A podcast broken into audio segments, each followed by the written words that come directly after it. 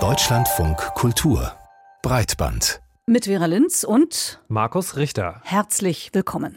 Mit Beginn des russischen Angriffs auf die Ukraine war sie schon da, die Angst vor einem Atomkrieg. Und jetzt scheint sie sich noch einmal zu steigern. Zumindest drängt sich dieser Eindruck in den Medien auf. Atomwaffen und ihr möglicher Einsatz sorgen in diesen Tagen für besonders viele Schlagzeilen und bei manchem für ein mulmiges Bauchgefühl.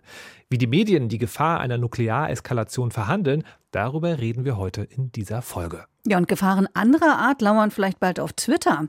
Seitdem Elon Musk den Kurznachrichtendienst gekauft hat, weiß niemand mehr so richtig, wohin sich das Netzwerk entwickelt. Bleiben oder gehen ist nur eine der Fragen, die heiß diskutiert wird. Wir analysieren die Situation und sprechen außerdem über das vermeintliche Sterben einer popkulturellen Institution. Ist das GIF in Gefahr? Dazu später mehr. Im Krieg stirbt die Wahrheit zuerst. Diese immer wiederkehrende Erfahrung, die Journalistinnen und die Öffentlichkeit immer wieder machen müssen, trifft ganz besonders auf ein Thema zu, nämlich auf das Thema Atomwaffen. Nur wenige haben Ahnung davon. Eigentlich will man auch gar nicht so richtig drüber sprechen, weil es einem Angst macht. Und Informationen sind auch rar gesät und meist widersprüchlich. Trotzdem verhandeln die Medien die Gefahr einer Nukleareskalation in diesen Tagen hoch und runter. Zuletzt waren es Behauptungen Russlands, die Anlass gaben. Nämlich der Vorwurf, die Ukraine würde eine schmutzige Bombe vorbereiten, also eine Bombe, die keine Atombombe ist, aber die radioaktives Material enthält. Insgesamt bewegen sich die Medien zwischen Verharmlosung und Panikmache, so die These des Journalisten Georg Maskolo in der Süddeutschen Zeitung. Wir haben mit ihm gesprochen und als erstes gefragt, vor welchen Herausforderungen die Medien aus seiner Sicht beim Berichten über die nukleare Bedrohung stehen.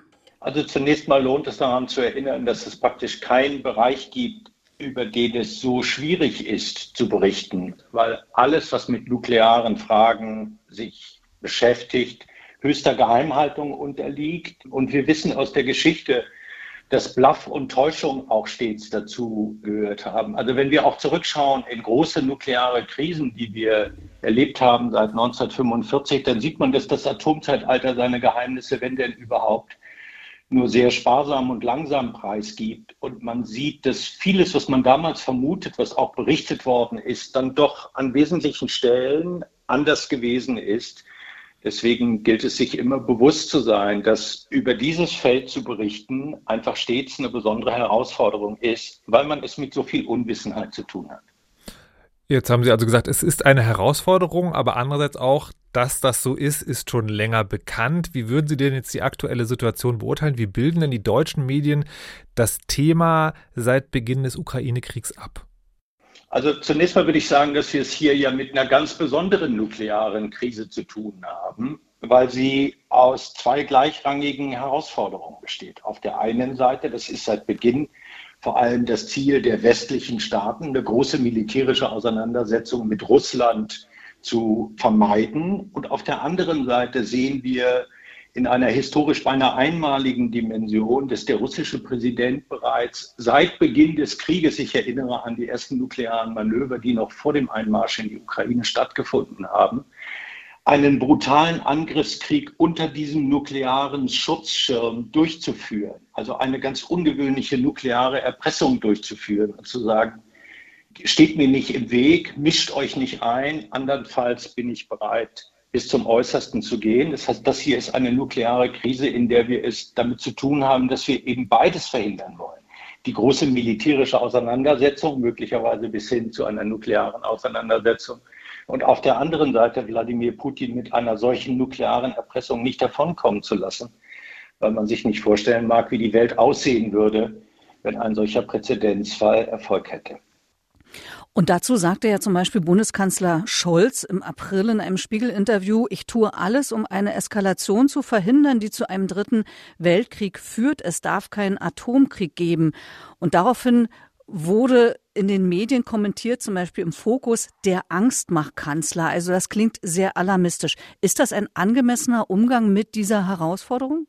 Nein, das fand ich damals keine angemessene Form der Beschäftigung mit den Warnungen des Kanzlers. Und es unterschied sich übrigens auch auf eine bemerkenswerte Art und Weise von der Diskussion, die in den USA zu diesem Thema äh, geführt worden ist. Auch da hat es frühe Warnungen gegeben. Inzwischen sind sie ja sogar noch lauter geworden. Ich erinnere an den US-Präsidenten Joe Biden und sein Wort vom Armageddon. Dafür ist er auch kritisiert worden, weil, sagen wir mal, die Frage, wo verläuft diese Grenze zwischen auf ein solches Risiko hinzuweisen, ohne gleichzeitig die Menschen in Panik zu versetzen, ist außerordentlich schwierig. Hierin sehe ich die entscheidende Aufgabe der Medien, mit eben dieser Ungewissheit und dieser Unwissenheit umzugehen und dieses in der Berichterstattung auch zu betonen. In der deutschen Debatte, das ist mir jedenfalls aufgefallen, haben wir dann doch eine Zeit lang eine Diskussion geführt, die hieß, Vielleicht ist das Risiko gar nicht so groß. Man dürfe auf den Bluff von Wladimir Putin in einer solchen Sache nicht hereinfallen. Man dürfe sich nicht erpressen lassen. Das sind alles gute und valide Argumente. Außer dass es genauso lohnt zu sagen, dass man in den Kopf von Wladimir Putin letztlich nicht hineinschaut. Und die Frage, wo eine unbegrenzte Eskalation beginnen könnte, einfach unbekannt ist. Diese Schwierigkeit in der Abwägung, vor der seit Beginn dieses Konfliktes auch alle westlichen Regierungen stehen, zu betonen, klarzumachen, ist aus meiner Sicht die entscheidende journalistische Aufgabe. Aber da möchte ich trotzdem im Detail nochmal nachfragen, wie das unter Umständen ausgehen kann oder aussehen kann, weil es scheint ja so, wir bewegen uns hier zwischen Extremen, also Bluff oder Armageddon, Verharmlosung oder Übertreibung. Jetzt sagen Sie, das muss man bewusst machen, aber wie macht man das oder reicht das überhaupt aus, damit sich dann MedienkonsumentInnen über das Thema ausreichend informiert fühlen können? Es lohnt jedenfalls darauf hinzuweisen, dass Journalismus genauso wie die Politik in dieser schwierigen Lage die Antworten auf die schwierigsten Fragen beschuldigt bleiben muss. Und dass es auch ein Journalismus nicht hilft, der ständig mit tatsächlichen oder vermeintlichen Gewissheiten operiert. Eine ähnliche Diskussion wird beispielsweise auch in der Wissenschaft geführt, vor allem in den USA. Da gibt es eine lebendige Diskussion, ob eigentlich diejenigen in der Wissenschaft, die jetzt sagen, das Risiko einer nuklearen Eskalation liegt vielleicht bei 5 Prozent oder bei 10 Prozent oder bei 25 Prozent, dass man auch solche Scheingewissheiten in der Sache nicht schaffen darf. Klar ist aus meiner Sicht Folgendes, der US-Präsident hat es gesagt, dies hier ist die gefährlichste Auseinandersetzung zwischen Großmächten seit der Kuba-Krise. Und auf der anderen Seite steht auf dem Spiel, dass das Prinzip der nuklearen Erpressung in der Welt nicht hoffähig und erfolgreich gemacht wird. Welcher Weg letztlich rausführt mit diesen beiden Herausforderungen umzugehen, kann ich Ihnen nicht sagen. Ich glaube nur, dass ein Journalismus, der so tut, als habe er die Antworten darauf, so tut, als könne er feststellen, wie groß das Risiko hier eigentlich tatsächlich sei, dass der unangemessen ist, sondern notwendig ist aus meiner Sicht, den Menschen zu erklären, mit welcher ganz ungewöhnlichen Situation wir es hier zu tun haben anstatt Lösungen zu simulieren. Das hieße aber auch, dass man sprachlich ein bisschen abrüstet. Schwieriges Wort jetzt bei diesem Thema, aber ich sage es trotzdem mal, dass man sprachlich ein bisschen abrüstet und auch die Berichterstattung nüchterne analytischer angeht? Also das würde ich übrigens nicht nur für dieses Feld empfehlen. Man muss in diesen Tagen sehr aufpassen, in denen die russische Seite übrigens genauso wie der Westen auch seine nuklearen Herbstmanöver durchführt. Nicht jede Verlegung muss jetzt gleich ein Anhaltspunkt für einen tatsächlichen Einsatz von Waffen sein. Und man muss sich darüber im Klaren sein, dass das Bluffen und das Täuschen jedenfalls für die russische Seite Bestandteil in diesem Krieg von Beginn an Angst zu verbreiten, Angst auch in westlichen Öffentlichkeiten vor dem Einsatz eines Nuklearkrieges zu verbreiten, hat von Beginn an zur Strategie der russischen Seite gehört und man muss sich dessen bewusst sein. Das gilt ja praktisch seit Beginn des Krieges. Da ging es um angebliche Biowaffen, die in der Ukraine entwickelt werden, teilweise sogar mit deutscher Hilfe. Dann ging es schon mal um die schmutzige Bombe, die in diesen Tagen wiederkommt. Die Behauptung, die Ukraine arbeite nicht nur an einer schmutzigen, sondern auch an tatsächlichen Bomben. Also der Einsatz solcher Lügen Ähnlich wie die USA es übrigens im Irak 2001 gemacht haben, die erfundenen Lügen über Massenvernichtungswaffen sind ein Teil der russischen Strategie und auch dessen muss man sich bewusst sein und man muss diese Geschichte zurückverfolgen und schildern, dass sie eine lange Geschichte hat und von russischer Seite jetzt in diesen Tagen ganz gezielt genutzt und ausgenutzt wird. Sagt der Journalist Georg Maskolo. Wir danken für das Gespräch. Auch Wissenschaftlerinnen sind Teil des medialen Diskurses über die nukleare Bedrohung. Und auch sie haben eine Verantwortung, wenn es darum geht, wie das Thema diskutiert wird und welche Informationen und Perspektiven in die Öffentlichkeit gelangen. Wie also gehen Sie mit den Herausforderungen um, die dieses Thema mit sich bringt? Darüber haben wir mit Lydia Wachs gesprochen. Sie forscht bei der Stiftung Wissenschaft und Politik zu Massenvernichtungswaffen und Rüstungskontrolle. Und als erstes wollten wir von ihr wissen, ob die Medienanfragen an Expertinnen wie Sie ihres Themas Themenfeldes seit Beginn des Ukraine-Kriegs zugenommen haben. Die Medienanfragen an Experten und Expertinnen aus meinem Feld haben sicherlich seit Beginn des Krieges zugenommen. Zumindest kann ich das für meinen Teil sagen, dass das Thema Nuklearpolitik davor eher ein starkes Nischenthema war in der öffentlichen Debatte. Und wenn, ist es vielleicht aufgeploppt, wenn es irgendwie um Abrüstung ging. Aber so das Thema Abschreckung, Nuklearpolitik der NATO und was Russland so mit den eigenen Nuklearwaffen macht, das war ja nicht großartig in der öffentlichen Debatte. Das heißt, dass die Medienanfragen hier sicherlich sehr stark zugenommen haben mit Beginn des Krieges und der Rhetorik aus Russland. Wie nehmen Sie denn die aktuelle Berichterstattung über die nukleare Bedrohung wahr?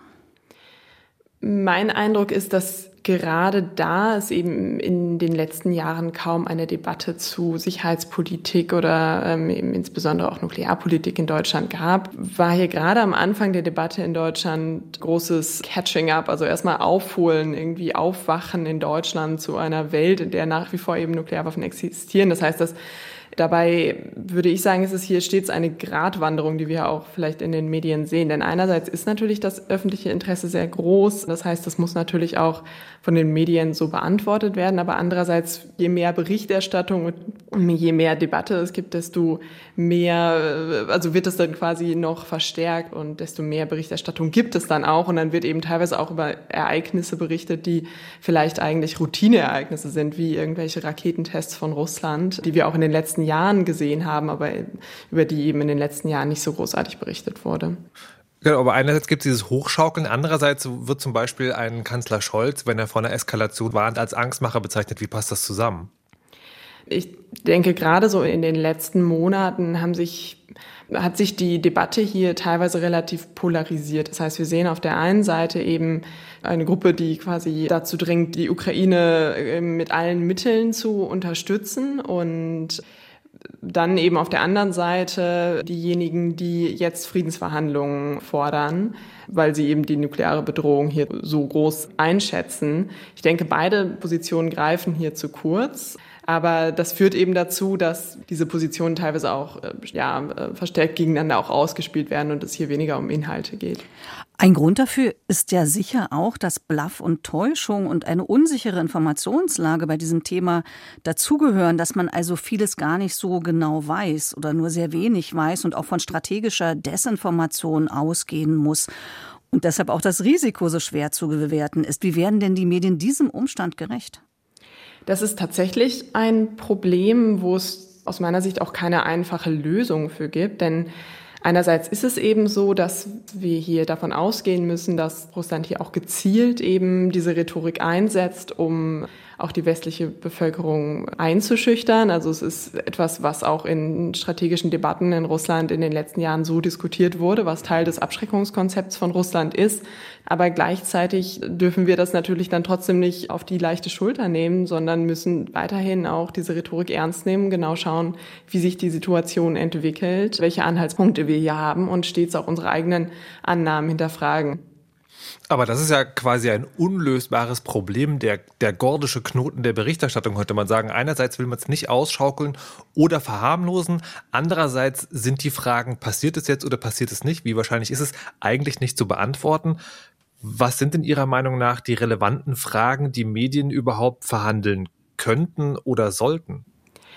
Ich denke, was eben wichtig ist in diesem ganzen Kontext, ist, dass dass nicht jegliche Meldungen aus Russland einfach so übernommen werden. Also ein Beispiel will ich Ihnen geben. Es wurde im Frühjahr äh, von Russland ein Raketentest der sogenannten Rakete Samad durchgeführt. Das war ein Test, der sollte eigentlich im Dezember letzten Jahres stattfinden. Letztendlich wurde er dann aufs Frühjahr geschoben, weil es auf russischer Seite technische Probleme gab. So, das wurde dann aber eben in der westlichen oder in der deutschen Debatte eben sehr hochgespielt und da wäre vielleicht etwas mehr Einordnung notwendig gewesen. Und das Gleiche gilt auch mit eben der Berichterstattung über diese Erhöhung der Alarmbereitschaft der Abschreckungskräfte von Russland. Das war etwas, was ganz am Anfang des Krieges passierte, dass darüber berichtet wurde. Putin hatte das angeordnet. Am nächsten Tag ging dann Verteidigungsminister Shoigu darauf ein und hat eben durch gewisse Statements eigentlich erkennbar gemacht, dass es hier keine wirklich substanziellen Schritte ähm, nach sich gezogen hat, eben diese Ankündigung von Putin. Aber darüber wurde dann wiederum etwas weniger berichtet. Bei allen ist eben diese Alarmbereitschaft hängen geblieben. Und dann natürlich diese Frage der Wahrscheinlichkeit, wie hoch ist die Wahrscheinlichkeit, das ist natürlich eine Frage, die man auch stellen kann. Aber ich denke, es ist einfach so, dass es darauf keine einfachen Antworten gibt. Es gibt darauf auch keine kurzen und prägnanten Antworten. Und das ist natürlich das, was oft in Medien gefragt wird. Das heißt, da muss oder müsste eben auch, denke ich, mehr Offenheit sein, dass es, dass es darauf eben einfach eine längere und eine ungewissere Antwort gibt, als man sie vielleicht gerne für einen Titel hätte sagt Lydia Wachs von der Stiftung Wissenschaft und Politik. Jetzt ist es passiert. Elon Musk hat Twitter gekauft. Es ist also am Ende gegen seinen Willen, könnte man sogar sagen, passiert, was er am April angekündigt hat. Doch was heißt das für die Plattform, die im Gegensatz zu Instagram und TikTok von den Nutzerzahlen betrachtet eher klein ist, die aber von der globalen Politik und den Medien genutzt wird wie keine zweite? Hagen Taschön hat sich das näher angesehen und ist jetzt bei uns im Studio. Hallo Hagen. Hallo. Wie liefen die ersten beiden Tage als Chief Twit, wie Musk sich in seiner Twitter-Bio ja jetzt selbst nennt? Naja, seine erste Amtshandlung war im Grunde die gesamte Führungsriege zu entlassen. Und dazu muss man aber auch sagen, dass das in den USA jetzt nicht wirklich ungewöhnlich ist, die Chefs zu feuern. Bedenklich ist aber, wer noch gehen musste. Ähm, das hat mir Social Media Analyst Luca Hammer erklärt.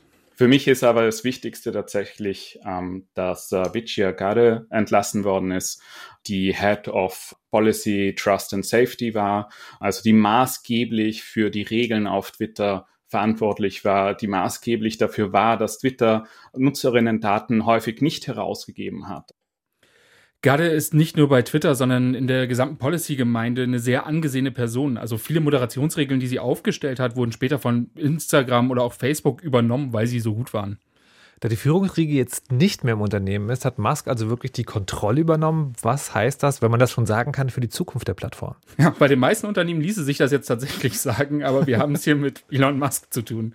Das ist sehr schwer zu beurteilen weil man jetzt natürlich nicht weiß, welche Prozesse da stattgefunden haben. Und dazu immer kommt, dass Musk sich selbst wie ein Troll verhält. Also ich würde ihn deshalb auch als Troll bezeichnen. Wie er auf Twitter kommuniziert, ist einfach so sehr darauf ausgelegt, möglichst viel Aufmerksamkeit zu erzeugen. Und möglichst viel Aufmerksamkeit erzeugen heißt, vor ein paar Tagen hieß es noch, ich feuer 75 Prozent der Twitter-Belegschaft, davon ist jetzt schon nichts mehr übrig. Also zuverlässige Vorhersagen zu treffen, ist bei Musk ziemlich schwer. Trotzdem herrschte auf der Plattform, aber auch in den Medien insgesamt wirklich so eine Art Weltuntergangsstimmung. Woher kommt die denn? Das kristallisiert sich tatsächlich alles an der Person Elon Musk. Der ist ja nicht nur kontrovers, sondern hat in der Vergangenheit oft gezeigt, dass er sich nicht an Gesetze hält. Äh, Markus Berkedahl von Netzpolitik zu Org hat zum Beispiel Bedenken geäußert, ob er sich denn jetzt an Europas Regulierungsmaßnahmen wie den Digital Services Act halten wird. Und auch EU-Kommissar Thierry Breton hat sich geäußert, auf Twitter, wo Klar. sonst, ähm, äh, dass der DSA halt gilt. Es gibt also definitiv Bedenken. Und wichtig ist auch zu bedenken, welche Aussagen Musk im April schon von sich gegeben hat. Also Twitter soll eine Free Speech Plattform werden mit wenig Moderation, was in der Vergangenheit gezeigt hat, dass das mehr rechte Inhalte bedeutet, mehr, Verschw äh, mehr Verschwörungsideologien, mehr Hass. Das kann man an Plattformen wie Parler sehr gut beobachten. Ähm, Spiegel und Zeit haben zum Beispiel deswegen gleich Anleitungen online gestellt, wie man zu Mastodon, dieser Twitter-Alternative, wechseln kann. Das war auch auf Twitter selbst ein großes Thema. Das ist aber alles nicht so einfach. Das hat die Twitter-Userin November Beetle sehr gut zusammengefasst. Reminder, dass eine universelle Forderung verlasst alle Twitter nicht für alle funktioniert. Besonders Marginalisierte haben sich hier über Jahre Communities aufgebaut und Schutzmechanismen gegen Anfeindungen parat, die sich nicht anderswo sofort replizieren lassen. Und ich meine, dass das im Kleinkreis schon schwierig ist, weiß jeder, der mal versucht hat, seinen Freundeskreis oder seine Familie von WhatsApp zu Signal umzuziehen. Das ist ein ganz schön schwieriges Unterfangen. Aber eben eins, was jetzt gerade so die Gefühle so ein bisschen auch bestimmt, weil der Tenor, der sich daraus ablesen lässt, ist ja dann doch eindeutig, Twitter geht, so glaubt man zumindest hierzulande, vor die Hunde. Aber wenn man in die US-Medien guckt, sieht das ein bisschen anders aus, oder? Genau, die nehmen Musk einfach weniger bei seinem Wort, weil es einfach nicht sehr glaubwürdig ist. Ähm, und da wird auch viel mehr die wirtschaftliche Perspektive von Twitter mitgedacht. Nila Patel, Chefredakteur von der Tech-Seite The Verge, hat zum Beispiel einen Artikel Welcome to Hell, Elon, geschrieben. Und der bringt da sehr gut auf den Punkt, was Twitter eigentlich ist oder jedes andere Social Network auch, nämlich die Moderationsrichtlinien. Das ist das, was die Nutzererfahrung ist, nicht die Technologie dahinter. Und das entscheidet eben auch, ob Leute auf der Plattform bleiben oder nicht. Und da reicht es dann schon, wenn ein paar große Namen die Plattform verlassen, weil sie keine Lust mehr haben. Und selbst auf Twitter haben wir ein extremes Power Es gibt relativ wenige Accounts, die riesig sind, die, die sehr wichtige Knotenpunkte sind, die dafür sorgen, dass viele andere Accounts wiederum da bleiben. Und wenn jetzt tatsächlich mehrere von den zentralen Figuren die Plattform verlassen, Politikerinnen, Journalistinnen, dann wird der Rest relativ schnell folgen. Weil, warum sind so viele Politikerinnen auf der Plattform? Weil so viele Journalistinnen auf der Plattform sind. Warum sind die Journalistinnen dort? Weil die Politikerinnen und andere interessante Personen dort sind. Und das Problem hat Elon Musk selbst auch erkannt. Also einer seiner ersten Tweets war gleich, hey, liebe Werbekunden, wir moderieren natürlich auch weiter. Wir machen hier nicht komplett Free Speech, weil was mögen Werbekunden nicht? Neben Misogynie auftauchen, neben Antisemitismus auftauchen, neben Rassismus auftauchen. Und gestern ist er sogar noch einen Schritt weiter gegangen und hat angekündigt, ich treffe überhaupt keine Moderationsentscheidung. Da installieren wir jetzt so ein unabhängiges Gremium, was da Richtlinien aufstellt äh, und solche Entscheidungen treffen wird. Also diese Free Speech Plattform, die Elon Musk im April noch versprochen versprochen hat, die ist wirtschaftlich nicht tragfähig und das weiß er auch. Aber könnte ihm das nicht eigentlich egal sein? Ich meine, er ist einer der reichsten Menschen in der Welt. Er könnte das ja auch als Hobby weiterführen. Ja, nicht wirklich, weil er hat Twitter nicht einfach mit seinem eigenen Geld gekauft, sondern hat sich auch Investoren und Banken an Bord geholt. Und was wollen Investoren und Banken? Ihr Geld wiedersehen? Am besten mit Profit. Und wenn Musk da Twitter zum neuen Erfolg verhelfen will, dann muss er es halt auch wirtschaftlich tragfähig machen. Bewegte Zeiten also auf Twitter, vor allem die nächsten Wochen, dürften jetzt entscheidend sein. Wir bleiben natürlich für Sie dran. Ich habe jetzt nochmal eine kleine sozusagen informelle Studioumfrage. ich bin schon auf Mastodon, aber schon länger. Ich sehe jetzt, da kommen viele Leute. Wie haltet ihr das? Seid ihr jetzt da mehr oder gar nicht? Oder? Ich habe jetzt auch seit Ewigkeiten Mastodon-Account, aber das hält sich alles nicht. Also ich schaffe es nicht, auf der Plattform zu bleiben. Twitter zieht mich dann doch immer wieder zurück. Verstehe, ich bin noch gar nicht da. Noch gar nicht. Na gut, nee. vielleicht ändert sich ja auch das in Zukunft. Wir werden sehen. Dieses Jahr ist der Informatiker Stevie Wilhite gestorben. Sie wissen nicht, wer das ist. Das geht wahrscheinlich vielen so, außer digital-historisch interessierten Menschen natürlich. Aber das, was er in der digitalen Welt ausgelöst hat, ist ihm bestimmt schon mal begegnet auf Twitter oder Facebook oder in einer Messenger-Unterhaltung. Wahrscheinlich am ehesten in einem Kommentar oder in einer Reaktion auf etwas. Und da ist dann so ein kurzer Bewegtbildschnipsel, der einen meist sehr eindrücklichen oder emotionalen Moment aus einer Serie, einem Film oder einer Show zeigt. Ein typischer Vertreter war zum Beispiel ganz lange Captain Picard aus der Serie Star Trek, der sich fassungslos die Hand vor den Kopf schlägt. Und wer diese Szene postete, meinte damit eben oft, das glaube ich einfach nicht. So dumm ist das, was hier gerade passiert. Diese Art der Kommunikation hat sich aus einem technischen Standard für digitale Bilder entwickelt, dem GIF. Und dessen Erfinder ist eben der eingangs erwähnte und verstorbene Informatiker Stevie Wilhite. Und jetzt gibt es Menschen, die sagen, dass sein Format aus den Gründungsjahren des Internets mit ihm zusammen zu Grabe getragen wird. Matthias Finger deshalb zur Frage, stirbt das GIF aus?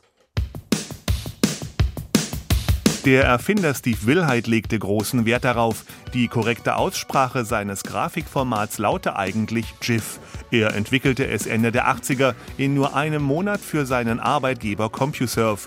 Der brauchte ein Farbformat für die Anzeige von Wetterkarten. GIFs konnten 256 Farben darstellen.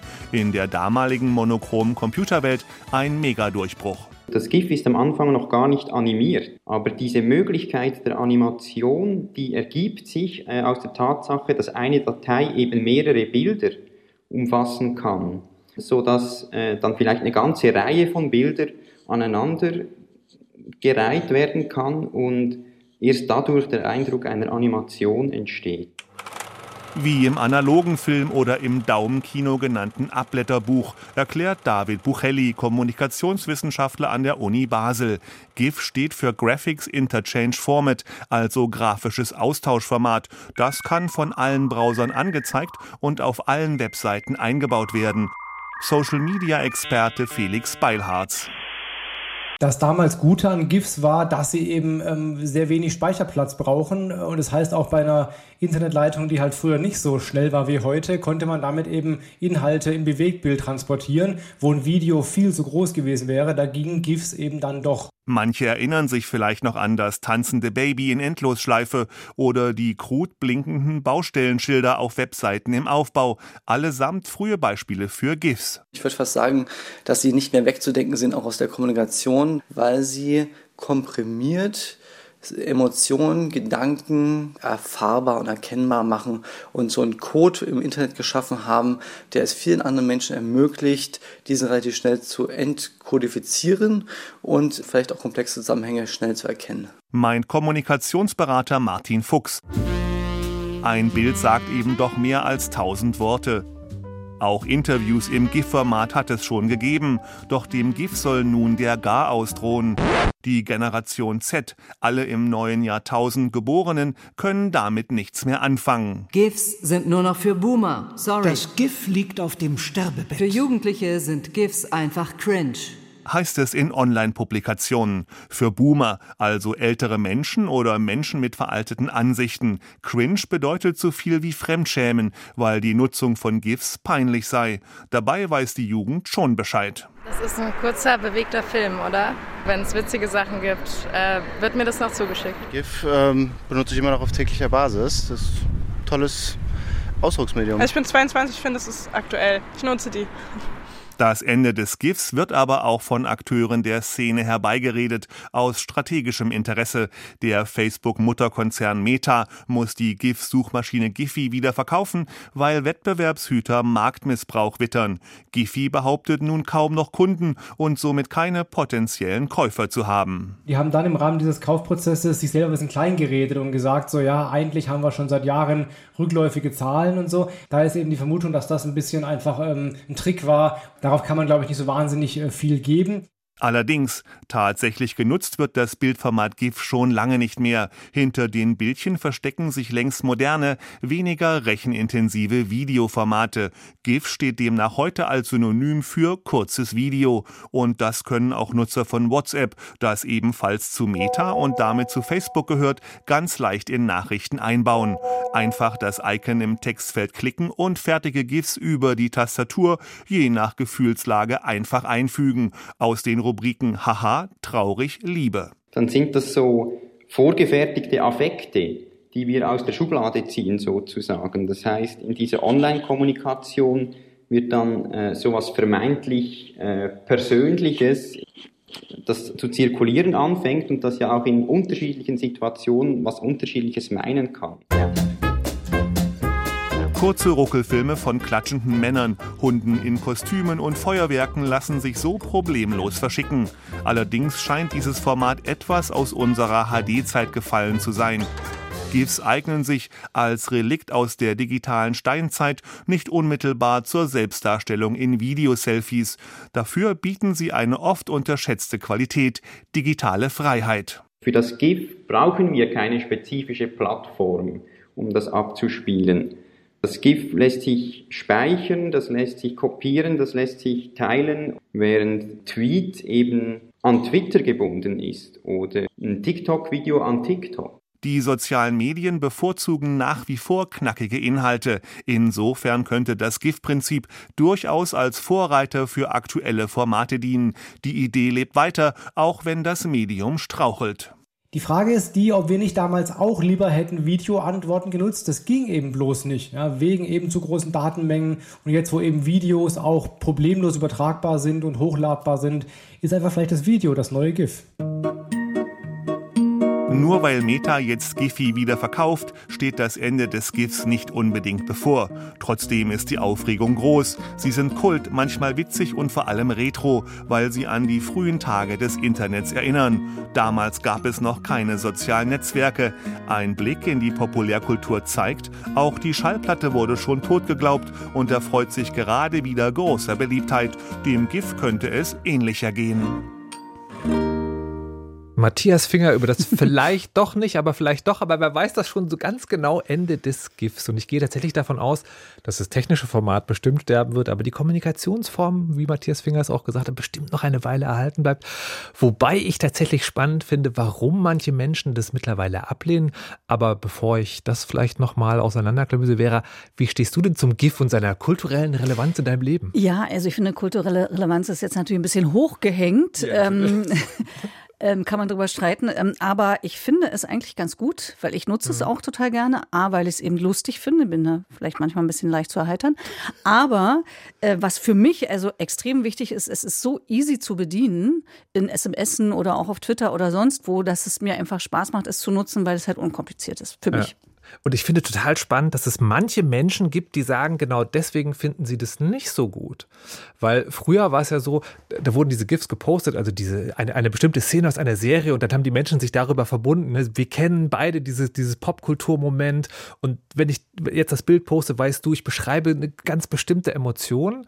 Und mittlerweile gibt es ja aber eben diese Datenbanken wie diese Giphy-Seite und man gibt halt ein, irgendwie Lachen und dann hat man halt 40 Lachgifs und klickt macht einen Sinn. Und da gibt es manche Leute, die sagen, wer das macht, wertschätzt das Gegenüber nicht mehr, weil statt sozusagen eine eigene Reaktion zu formulieren, in die Interaktion zu gehen, sucht er einfach irgendeine so Briefmarke raus quasi und wirft das dahin.